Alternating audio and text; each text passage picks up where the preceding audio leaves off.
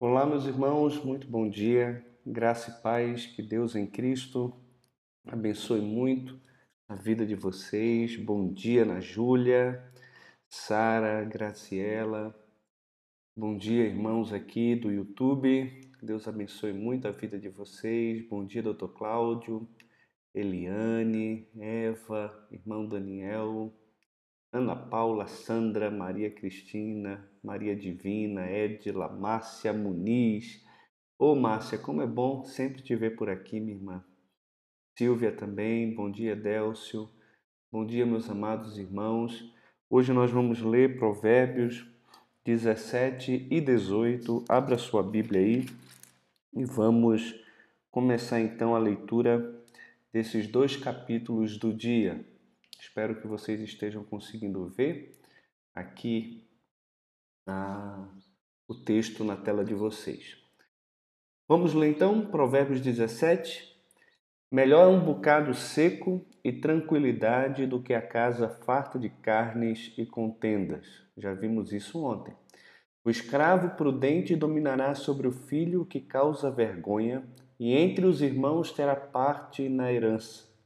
O crisol prova a prata e o forno o ouro, mas os corações prova o Senhor. O malfazejo atenta para o lábio iníquo, o mentiroso inclina os ouvidos para a língua maligna. O que escarnece do pobre insulta ao que o criou, e o que se alegra da calamidade não ficará impune. Coroa dos velhos são os filhos dos filhos, e a glória dos filhos são os pais. Ao insensato não convém a palavra excelente, quanto menos ao príncipe o lábio mentiroso. Pedra mágica é o suborno aos olhos de quem o dá, e para onde quer que se volte terá seu proveito. O que encobre a transgressão adquire amor, mas o que traz o assunto à baila separa os maiores amigos. Mais fundo entra a repreensão do prudente do que sem açoites no insensato. O rebelde não busca senão o mal, por isso o mensageiro cruel se enviará contra ele. Melhor é encontrar-se com uma ursa roubada dos filhos do que o insensato na sua estultícia. Quanto aquele que paga o bem com o mal, não se apartará o mal da sua casa. Como abrir-se da represa, assim é o começo da contenda. Desiste, pois antes que haja rixas. O que justifica o perverso e o que condena o justo, abomináveis são para o Senhor, tanto um como o outro. De que serviria o dinheiro na mão do insensato para comprar sabedoria, visto que não tem entendimento? Em todo tempo ama o amigo, e na angústia se faz o irmão. O homem falto de entendimento compromete-se ficando por fiador do seu próximo. O que ama a contenda ama o pecado o que faz alta a sua porta facilita a própria queda. O perverso de coração jamais achará o bem, e o que tem a língua dobre vem a cair no mal. O filho estuto é tristeza para o pai, e o pai do insensato não se alegra. O coração alegre é bom remédio, mas o espírito abatido faz secar os ossos. Os perversos aceita suborno secre... o perverso aceita suborno secretamente para perverter as veredas da justiça. A sabedoria é o alvo do inteligente, mas os olhos do insensato vagam pelas extremidades da terra. O filho insensato é a tristeza para o pai e a amargura para quem o deu à luz. Não é bom punir ao justo, é contra todo direito ferir ao príncipe. Quem retém as palavras possui o conhecimento, e o sereno de espírito é homem de inteligência. Até o estulto, quando se cala, é tido por sábio, e o que cerra os lábios também por sábio. Então, aqui nós temos é, alguns temas que a gente já viu, em outros provérbios também, algumas, alguns acrescentam alguma questão a respeito dos assuntos que já foram também abordados. Vai dizer que melhor é o bocado seco e tranquilidade do que a casa farta de carnes e também de contendas. Não precisamos ter fartura na nossa casa para que nós possamos ter alegria. Na verdade, um bocado seco pode trazer tranquilidade e muitas vezes a gente vê exatamente isso acontecendo. Casa de pessoas extremamente simples que não têm muitos recursos, é, possuem alegria, festa, paz, harmonia, enquanto na casa daqueles que possuem tanta riqueza, tanto dinheiro, o que se tem, na verdade, são contendas atrás de contendas, e isso não traz proveito é, nenhum ao homem. O escravo prudente pode dominar sobre o filho que causa vergonha, e entre os irmãos terá parte na herança. O crisol prova a prata e o forno o ouro, mas os corações prova o Senhor. O Senhor é aquele que conhece o nosso coração. Nós também já vimos é, essa verdade e às vezes Deus prova o nosso coração não só no sentido de que Ele conhece o nosso coração, mas de que Ele também nos faz querer conhecer o nosso próprio coração através das adversidades, das lutas, dos problemas que nós enfrentamos, o nosso coração ele passa a se revelar. Ele, ele mostra aquilo que está dentro por meio das adversidades, da mesma forma que o crisol prova a prata e o forno prova o ouro, o Senhor também prova o coração dos homens, inclusive por meio das adversidades, das lutas, né? E esse versículo 3 aqui baseia a sua verdade exatamente na onipotência daquele que prova o caráter para recompensar, inclusive, a própria virtude, porque a virtude não está ligada somente àquilo que se faz, mas a motivação por trás também daquilo que se faz. E aí ele usa essas duas imagens, a do cadinho para testar a pureza da prata e também de uma pequena fornalha para testar a genuinidade do ouro. Né? A gente vê isso também no capítulo 27, versículo 21. Ele praticamente repete essa verdade, dizendo que, como o crisol prova a prata e o forno ouro, assim o homem é provado pelos louvores que ele recebe. Então, uma das formas que Deus prova o nosso coração e as nossas motivações está diretamente relacionado aos louvores que alguém recebe. Às vezes é mais difícil receber o louvor, o elogio e a honra do que a repreensão. E o Senhor, ele sim, meus irmãos, ele prova os nossos corações. E esse paralelismo emblemático que ele faz aqui ensina também que Deus remove todas as pretensões e testa o coração de todos os seres humanos para determinar a sua autenticidade e também a sua pureza. E ao tratar aqui do conhecimento que o Senhor tem do coração do homem, que a gente também já viu. Nós vimos em Provérbios capítulo 15, versículo 3, né? Que os olhos do Senhor estão em todos os lugares, contemplando tanto os bons como também os maus.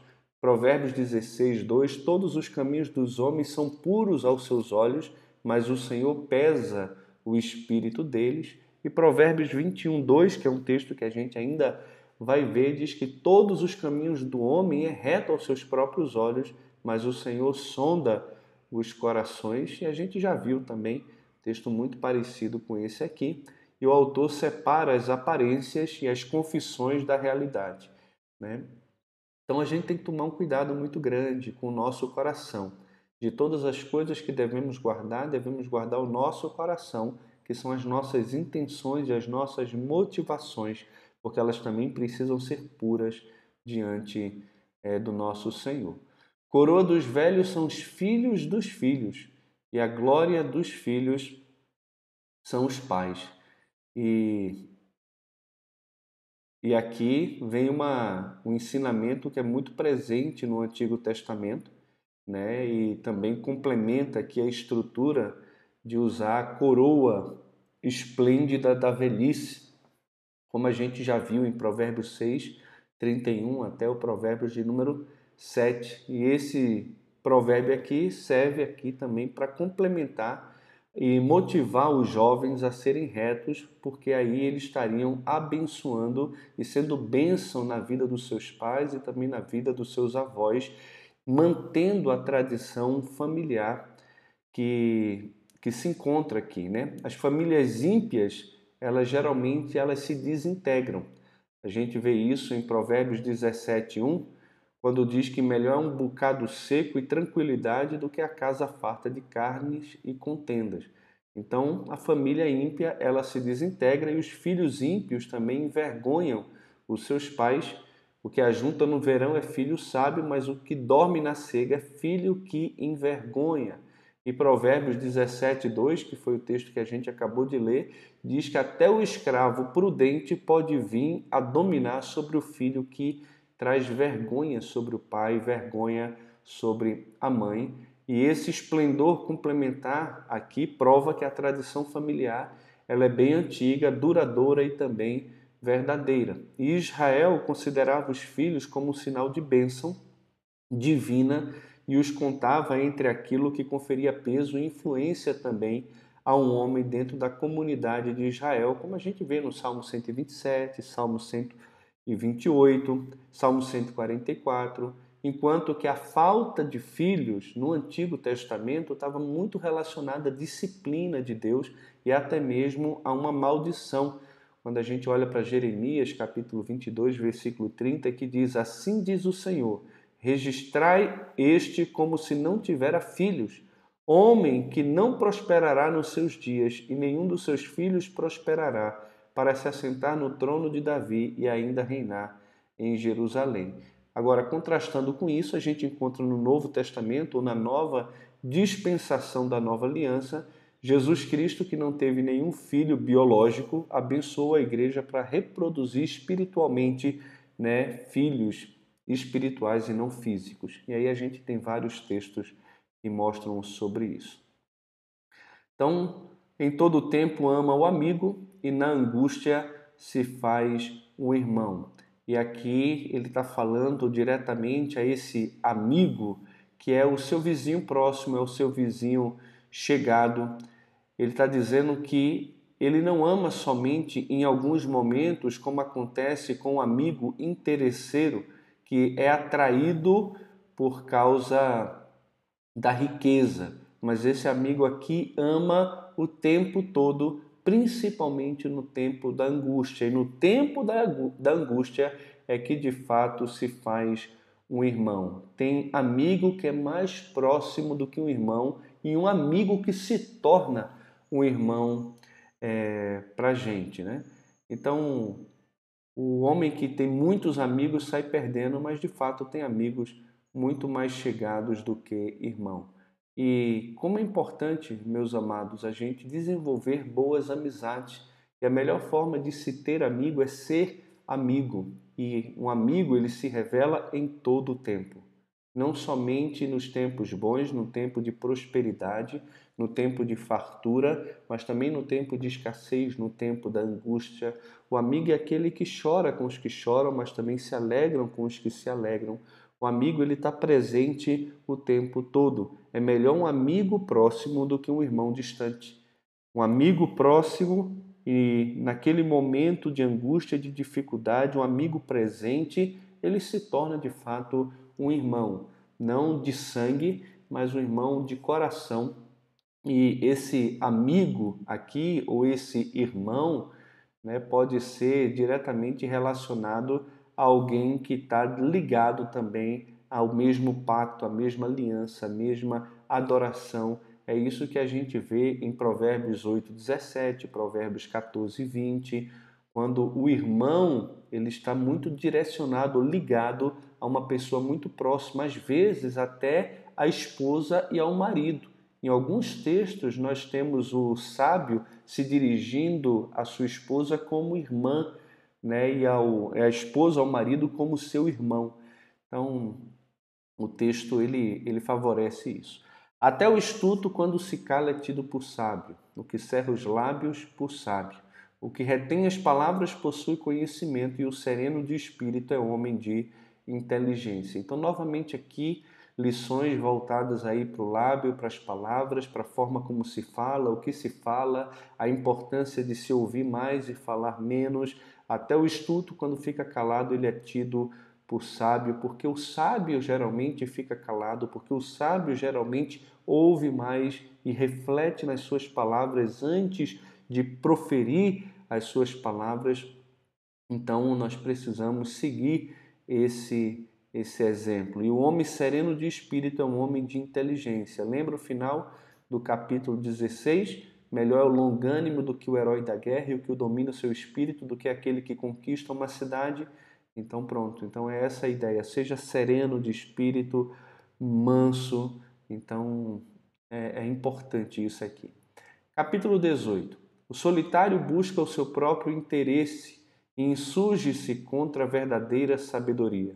O insensato não tem prazer no entendimento senão em externar o seu interior. Interessante isso aqui, né? Porque a gente acabou de ver que o que retém a palavra possui conhecimento, só que o insensato não tem prazer no entendimento. Então o que é que ele faz? Ele externa o seu interior, ele bota para fora aquilo que ele pensa. Meus irmãos, você pode pensar que seria hipocrisia isso. Ah, eu, eu penso uma coisa e eu não vou falar. Olha, nem tudo que a gente pensa a gente deveria sim externar. Isso não é questão de hipocrisia nem de covardia, é uma questão de sabedoria.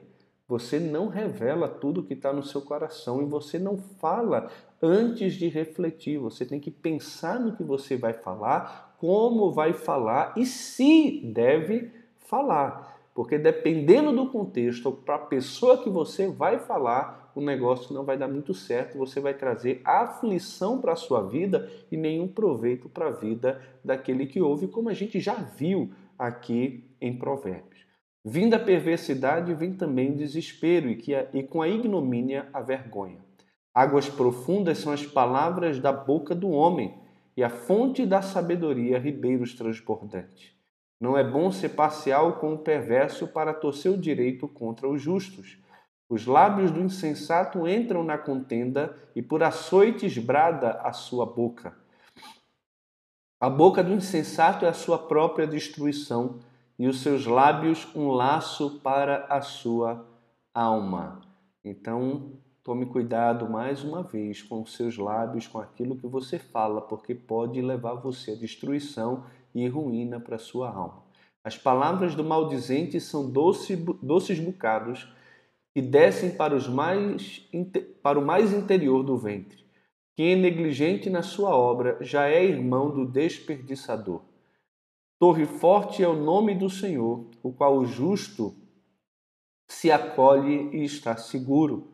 Os bens do rico são lhe são cidade forte, e segundo imagina, uma alta muralha. Antes da ruína, gaba-se o coração do homem, e diante da honra vai a humildade. Responder antes de ouvir é estutícia e vergonha. O espírito firme sustém o homem na sua doença, mas o espírito abatido, quem o pode suportar? O coração do sábio adquire o conhecimento e os ouvidos dos sábios procuram o saber. O presente que o homem faz alarga-lhe o caminho e leva-o perante os grandes. O que começa o pleito parece justo, até que vem o outro e o examina. Pelo lançar da sorte cessam os pleitos e se decide a causa entre os poderosos. O irmão ofendido resiste mais que uma fortaleza. Suas contendas são ferrolhos de um castelo. Do fruto da boca o coração se farta, do que produzem os lábios se, se satisfaz. A morte e a vida estão no poder da língua, e o que bem a utiliza come do seu fruto. O que acha uma esposa acha o bem e alcançou a benevolência do Senhor. O pobre fala com súplicas, porém o rico responde com durezas. O homem que tem muitos amigos sai perdendo, mas há amigo mais chegado do que um irmão. Então aqui a gente termina a leitura do dia de hoje, só voltando um pouco aqui. Né? Quem é negligente na sua obra já é irmão do desperdiçador, está desperdiçando e dependendo é, da posição que ele está, a sua negligência pode não apenas trazer desperdício para ele, mas desperdício para aquele que o contrata, para o seu empregador, para o seu é, patrão.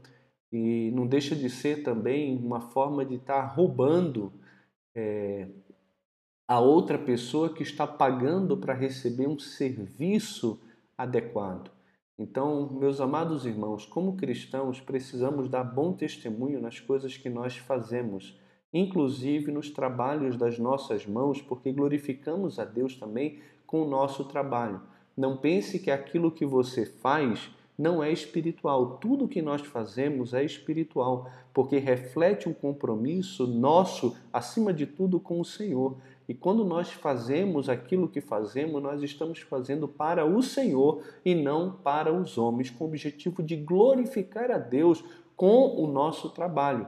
Então, não seja negligente na sua obra e não seja um desperdiçador, porque dependendo da sua negligência, você pode estar trazendo prejuízo e trazendo também um grande dano aí, não só para a sua vida, como também para a vida do seu patrão, daquele que contratou o seu serviço. Então, seja diligente. É isso que nós temos aprendido aqui em Provérbio. A negligência está muito relacionado à preguiça e nós não podemos é, ser assim. Precisamos vencer tá? hábitos destrutivos da nossa vida e um, dela, um desses hábitos é exatamente a negligência, a displicência, a procrastinação.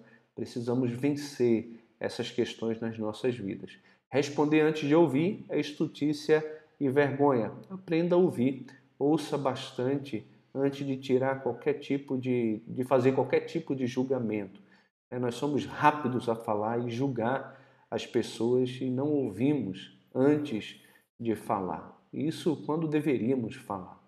Né? Então, além de ser estutícia, também causa vergonha. A morte e a vida estão no poder da língua. O que bem a utiliza, come do seu fruto. Já vimos ali em cima que o homem de boa palavra, ele, ele é cercado de amigos, ele traz bem a alma, a palavra boa alegra a alma, traz vida aos ossos mas tem palavras que ferem, tem palavras que destroem, e você pode trazer tanto morte quanto vida, tanto bênção como destruição na vida de uma pessoa. Agora, devemos tomar cuidado com o que as pessoas chamam de confissão positiva.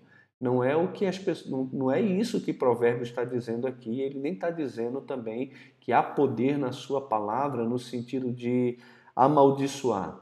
É, por exemplo, tem gente que diz assim: ah, eu não estou doente, mesmo estando doente. Por quê? Porque ele acredita que se ele afirmar que está doente, então ele vai piorar e de fato ele vai ficar doente. Então ele nega a realidade, porque ele acredita que se ele falar que ele está bem, ele vai ficar bem. É o poder da palavra.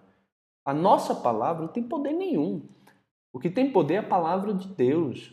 Entende? Eu chegar para você meu querido, e abençoar a sua vida sem que Deus lhe abençoe, isso não vai adiantar de nada. É a bênção de Deus, é a palavra de Deus sobre a sua vida que vai trazer bênção. E é aquilo que Deus determinou para a sua vida que vai trazer bênção. Se alguém chegar para mim e me amaldiçoar ou falar palavras negativas contra a minha vida, contra a minha família, meus irmãos, sabe quanto de sono eu vou perder com isso? Zero sono vou perder nada de sono, porque Deus tem o controle da minha vida e é a Sua palavra. É quando Ele decreta, Ele determina que as coisas acontecem, tanto de ruim quanto de bom. O mal e o bem vêm de Deus, vem da palavra de Deus sobre a nossa vida e não sobre a palavra de qualquer pessoa. Lembra o que Tiago fala sobre aqueles homens que dizem: olha, hoje, amanhã iremos para a cidade tal, negociaremos e teremos lucro? Olha aí, palavras positivas, palavras que aparentemente estão carregadas de fé. E Tiago vai dizer que uma pretensão semelhante a essa é maligna. Por quê? Porque tira Deus da equação. Está dizendo que Deus não controla a sua vida, que eles têm o controle da vida e que as coisas vão acontecer da forma como eles estão dizendo, afinal de contas, há poder na palavra. Tem nada a ver. palavra que tem poder é a palavra de Deus. Se Deus quiser, viveremos e faremos isso ou aquilo. Agora, o que o texto está dizendo é que eu posso usar palavras de edificação, palavras de graça, e a minha palavra e a sua palavra tem poder de levantar a alma de alguém que está abatido, de trazer cura para o seu interior, trazer esperança para a sua alma, trazer alguém que saiu do caminho de volta ao caminho. Você conduz o pecador de novo a um caminho de justiça, a um caminho de verdade, a um caminho de vida. Então a vida está, sim, na sua boca, na sua língua. Você pode usar a sua boca para edificar, para ensinar, para instruir, para pregar, para proclamar, para abençoar, para trazer palavras de incentivo. Então, sim, você tem poder no sentido de trazer vida, esperança para alguém que está abatido. Agora, ao mesmo tempo, nós podemos ferir com a nossa língua é, o coração das pessoas. A gente já viu que, dependendo da palavra, ela entra mais profundo do que os açoites. Né? Então, nós podemos comer do fruto da nossa língua ou da língua dos outros, sermos abençoados por palavras de sabedoria, palavras de edificação, de graça que pessoas sábias podem trazer para nós. Olha aqui o versículo 22, que coisa fantástica. O que acha uma esposa, acha o bem e alcançou a benevolência do Senhor. Então, eu já achei uma esposa, eu achei um bem e tenho a benevolência do Senhor. Olha que coisa boa. Mas não é qualquer esposa, tá? A gente vai ver aqui em Provérbios que tem esposa que misericórdia. Tem mulher que arruína a sua casa, enquanto tem mulheres sábias que edificam o seu lar. A esposa que o Senhor dá é a esposa justa, é a esposa piedosa, é a esposa que edifica a casa, que abençoa o lar, como a mulher de Provérbios 31, que a gente vai analisar um pouco também, né? É uma mulher fantástica. Agora existem mulheres rixosas e Provérbios vai dizer que é melhor morar fora da casa, no eirado da casa, do que dentro da mesma casa com aquela mulher rixosa, com aquela gota constante que cai e que fica aperreando, importunando a vida do marido, dos filhos, que tudo está ruim, reclama de tudo. Então, tem coisa que é difícil. Agora, achar esposa é achar um bem e alcançar o favor do Senhor. E eu sou grato, muito grato a Deus pela esposinha que eu tenho. Linda minha esposa, que eu amo demais da conta. Um homem que tem muitos amigos sai perdendo. Quem tem muitos amigos, na verdade, tem muitos colegas, né? mas há amigos mais chegados do que um irmão. E eu posso, sei lá, quase afirmar a maioria, a maioria das pessoas não tem um amigo tão chegado quanto um irmão, ou mais chegado até do que um irmão. Nós temos muitos colegas, muitas pessoas próximas a nós. Até mesmo dentro da igreja, nós somos irmãos em Cristo, temos comunhão, temos unidade, estamos ligados uns aos outros pelo sangue de Cristo, pelo seu espírito, pela fé, pelo batismo, pela esperança. Fazemos parte da igreja e não tem dúvida que temos comunhão uns com os outros e nos tratamos bem. Podemos dizer até que somos amigos, temos muitos amigos dentro da igreja gente que a gente conversa, que temos prazer em estar juntos, mas dificilmente todos eles são amigos tão chegados ou mais chegados que irmão. Aquele amigo que você pode falar qualquer coisa, que você sabe que em todo tempo ele vai te amar, apesar das suas dificuldades, das suas lutas, dos seus pecados. Ele vai te repreender, ele vai te exortar, ele vai caminhar uma milha, duas milhas contigo. Poucas pessoas têm amigos assim, tão chegados quanto irmãos. Eu costumo usar a ilustração da geladeira. Alguém chegar na sua casa, quem é o amigo que você tem que chega na sua casa, não pede licença, entra na cozinha, abre a geladeira e pega o que está lá dentro? Você tem um amigo assim? Pois é, amigo chegado, quanto irmão, ele faz isso. Ele chega lá, ó, vou abrir a geladeira aqui, vou pegar uma água. Ele abre e pega. Eu não chego na casa de ninguém, mesmo sendo irmão em Cristo, amigo, e vou abrir na geladeira dos outros. Não, não faço isso. Mas eu preciso de pessoas que cheguem na minha vida e abram a geladeira do meu coração e possam falar o que quiser comigo, me repreender, me exortar, me corrigir, porque eu sei que me ama.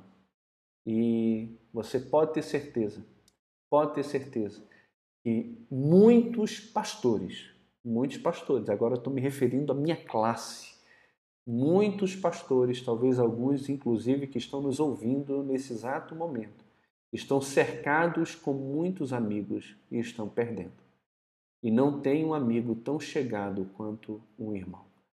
Não tem com quem abrir o coração, colocar suas falhas, colocar aquilo que pensa. Como os pastores precisam disso? Temos visto uma série de pastores aí tirando a própria vida porque o ministério é algo extremamente puxado. Imagina você ser avaliado, cobrado o tempo todo por milhares de pessoas. Né? Ou você tem uma mente muito firme e segura daquilo que Deus espera de você e não do que os homens esperam de você, ou você fica doido, você entra numa paranoia. Né? Se o pastor está cheinho, o pastor não cuida da saúde. Se o pastor está forte, o pastor só pensa em ser vaidoso. Se o pastor estuda demais, o pastor não visita. Se o pastor visita muito, o pastor não estuda e não se prepara para preparar o sermão. E por aí vai. São milhares de comparação e não é só para pastor, é para todo mundo. Todo mundo é julgado por outras pessoas. Todos nós passamos por lutas, por problemas nas nossas áreas de atividade e precisamos tanto, meus irmãos, de amigos chegados como irmãos. Que Deus em Cristo abençoe sua vida, né? fale ao seu coração sempre por meio da sua palavra, te instrua, te oriente e te faça crescer sempre na graça e no conhecimento do nosso Salvador. Vamos orar? Pedir ao Senhor que em Cristo nos abençoe para a sua própria honra e glória. Pai, muito obrigado mais uma vez por essa manhã. Bendizemos o teu santo e maravilhoso nome, porque o Senhor é digno de receber toda a honra, glória e louvor. Quero agradecer ao Senhor pela vida dos meus irmãos, pedir que o Senhor abençoe a vida de cada um deles, também do seu lar. Abençoe, Senhor, o trabalho também de cada um. Não sei como está o sustento dos meus irmãos, o trabalho dos meus irmãos.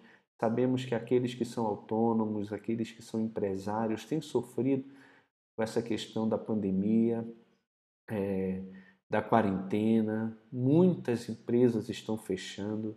O Senhor tenha misericórdia, ó Deus, do nosso país, da nossa economia, dê sabedoria aos líderes da nossa nação para poder tentar encontrar um meio, ó Deus, para preservar a saúde, mas também cuidar do povo, cuidar da economia, cuidar daqueles que precisam do trabalho para se sustentar. E, na verdade, todos nós precisamos disso.